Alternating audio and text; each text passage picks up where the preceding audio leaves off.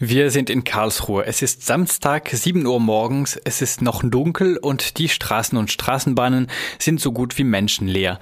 In eine Straßenbahn steigen plötzlich an die 100 Menschen ein.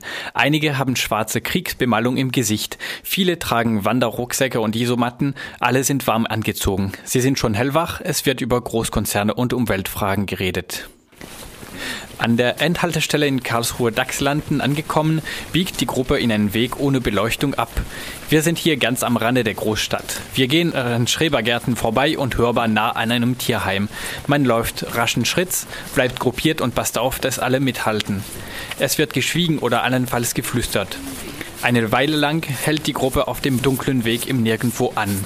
Die meisten ziehen nun weiße Ganzkörperanzüge an. Im Rücken gezeichnet haben sie zwei gekreuzte Hammer in einem blauen Kreis. Das Logo des Antikohle-Bündnisses Ende Gelände. Vom vorderen Teil der Gruppe kommen Frauen auf uns zu, die mit leiser Stimme verschiedene Zeichen erklären, die jeweils für stille Anweisungen stehen. Es sind lediglich ein paar eingeweihte Pressemenschen da, Fotografen, Printmedien und Radio, bislang noch kein Fernsehteam. Dann läuft die Gruppe schnell weiter. Sie läuft durch ein Wohngebiet, dann in der großen industriellen Zone am Karlsruher Hafen. Erst als wir wenige Meter entfernt sind, erscheint plötzlich aus dem kalten Nebel der Karlsruher Kohlekraftwerk mit seinen qualmenden Kamin und Kühlturm, die man sonst kilometerweit sehen kann. Plötzlich wird die Gruppe laut und beginnt zu rennen. Auf geht's, auf geht's, Ende Gelände. Auf geht's, auf geht's, Ende Gelände. Auf geht's, auf geht's, Ende Gelände. Auf geht's, auf geht's, Ende Gelände. Bald ist die Gruppe auf eine kleine Bahnlinie am Rande des Hafenbeckens angekommen, die hinter einem Tor auf dem ENBW-Gelände endet. Es ist kurz vor 8 Uhr. Weitere 50 AktivistInnen kommen zeitgleich von einer Fußgängerbrücke über dem Hafenbecken. Prompt klettert ein kleiner Teil der AktivistInnen über das Werkstor und dringt auf das Firmengelände ein. Sie besetzen bald einen Ladekram über dem Hafenbecken und ein Förderband.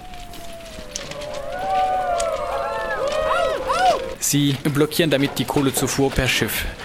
Die meisten Aktivistinnen bleiben vor dem Tor stehen, setzen sich auf die Gleise und blockieren damit die Kohlezufuhr per Zug.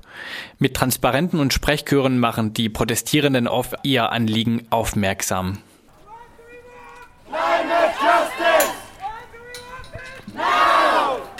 Das alles aber bekommen vorerst nur die wenigen JournalistInnen und später ein paar ENBW-Beschäftigte und Polizisten zu sehen und zu hören, weil sich sonst niemand am frühen Samstagmorgen in diesem Teil des Hafengebiets aufhielt.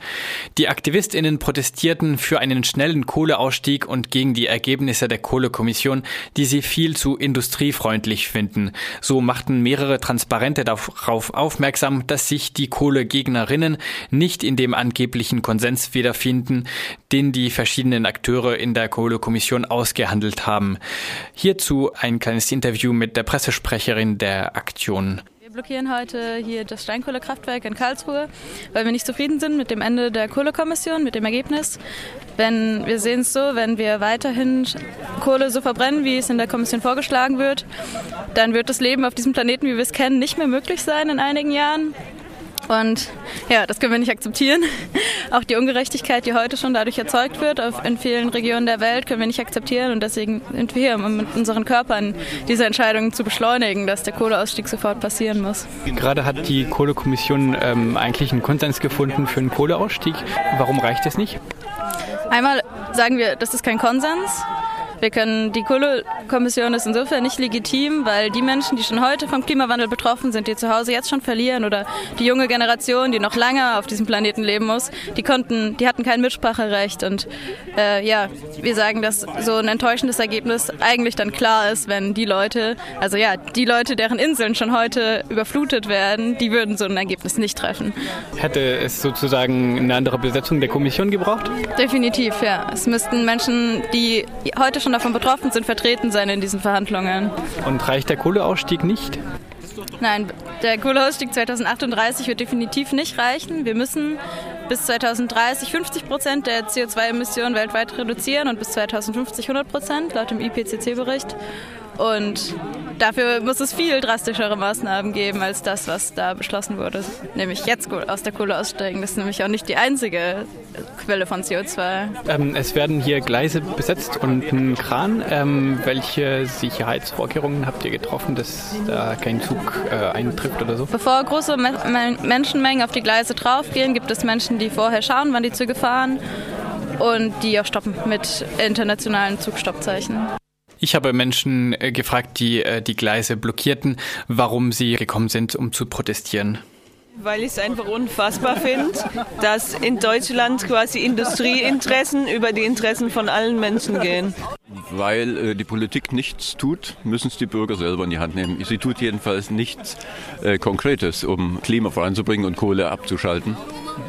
Weil das ist ein fauler Kompromiss, den man da in Kohlekommission beschlossen hat. Die Menschen habe ich auch extra gefragt, was sie eigentlich am Konsens kritisieren, der äh, bei der Kommission gefunden wurde. Ich finde es eben ein fauler Kompromiss. Die Umweltverbände haben sich ein bisschen einwickeln lassen, äh, nur dass irgendwas rauskommt, aber äh, 2038 ist zu spät. Sie haben sich darauf geeinigt, dass sie in 19 Jahren vielleicht mal aussteigen wollen. Das ist ja nur ein Vorschlag. Und außerdem äh, sollen irgendwie noch die Unternehmen dafür entschädigt werden, dass sie jahrelang die Umwelt zerstört haben. Das finde ich einfach nicht gerecht. Die ganze Aktion verlief friedlich und in äußerst guter Laune. Es wurde gesungen und getanzt gegen die nebelige Kälte.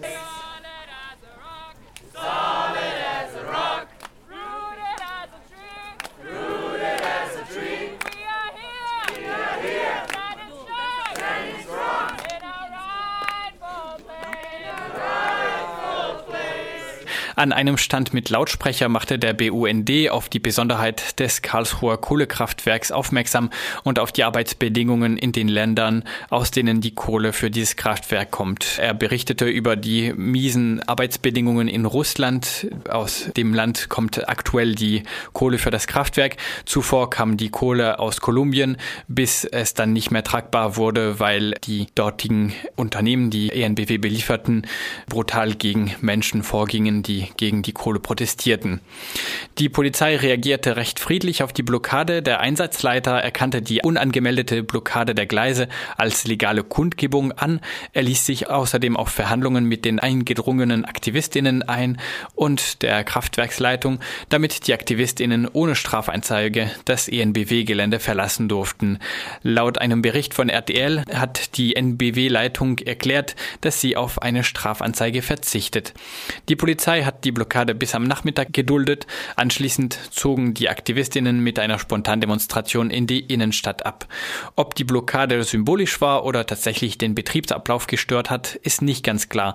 Offenbar war es gar nicht geplant, dass an diesem Samstag Güterzüge mit Kohle ankommen. Leistet Widerstand gegen die Braunkohle hier im Land. Auf die Barrikaden, auf die Barrikaden.